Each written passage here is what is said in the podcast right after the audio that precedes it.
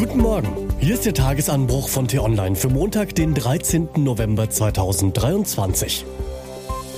Was heute wichtig ist.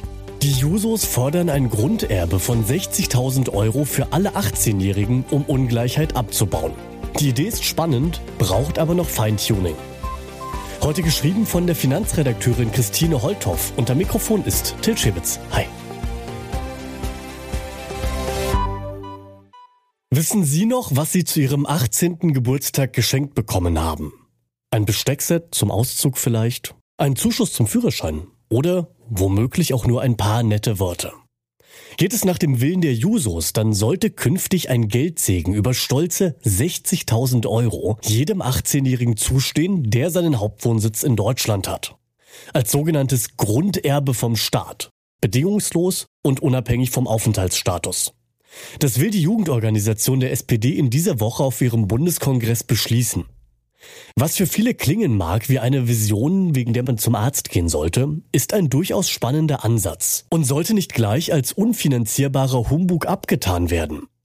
Denn die Jusos machen mit ihrem Vorstoß auf ein Problem aufmerksam, das zwar bekannt ist, gegen das bislang aber keine Regierung ernsthaft etwas getan hat. Die grotesk große Vermögensungleichheit in Deutschland. Aktuell besitzen die ärmsten 50 Prozent der Bevölkerung nur etwa ein Prozent des privaten Vermögens. Den reichsten 0,1 Prozent hingegen gehören bis zu 20 Prozent. Das wäre für sich genommen weniger dramatisch, hätten sich die Wohlhabendsten ihr Vermögen selbst erarbeitet. Doch der Großteil stammt nicht aus eigener Leistung, sondern wird vererbt oder verschenkt. Wer reich geboren wurde, wird also tendenziell noch reicher. Und wer nichts hat, verliert den Anschluss. Damit ist das neoliberale Mantra, dass es jeder schaffen könne, wenn er sich nur anstrenge, zum Märchen verkommen. Aus der Leistungsgesellschaft ist eine Erbengesellschaft geworden. Das ist nicht nur ungerecht, sondern auch eine Gefahr für die Demokratie. Denn wer viel Geld hat, hat auch ungleich mehr politischen Einfluss. Superreiche können nämlich Stiftungen und Thinktanks gründen, überweisen Großspenden an Parteien. So hat auf dem Papier bei der Bundestagswahl zwar jeder nur eine Stimme, doch wer vermögend ist, kann seine Macht vervielfachen. Das zerstört langfristig das Vertrauen in demokratische Institutionen.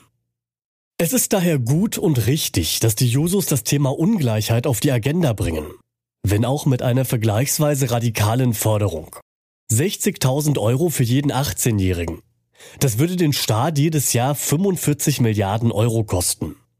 Wie realistisch das ist, kann sich jeder selbst ausmalen, der an den monatelangen Streit um die Kindergrundsicherung denkt. Mit Ach und Krach konnten am Ende schmale 2,4 Milliarden Euro locker gemacht werden. Zwar haben die Jusos auch eine Idee, wie sich das Grunderbe finanzieren ließe, nämlich die Einführung eines progressiv steigenden Steuersatzes auf Erbschaften, der in der Spitze bis zu 90 Prozent beträgt. Das dürfte allerdings zu viele Vermögende aus Deutschland vertreiben. Zudem könnte die hohe Summe von 60.000 Euro dazu führen, dass junge Menschen kaum noch Anreize haben, selbst etwas zu sparen. Und dass das Grunderbe nach Juso-Art nicht an Bedingungen geknüpft sein soll, birgt die Gefahr, dass das Geld einfach nur verprasst, statt sinnvoll angelegt wird. Nun ist es auch nicht die Aufgabe der Jusos, einen Vorschlag zu machen, der sich morgen umsetzen lässt.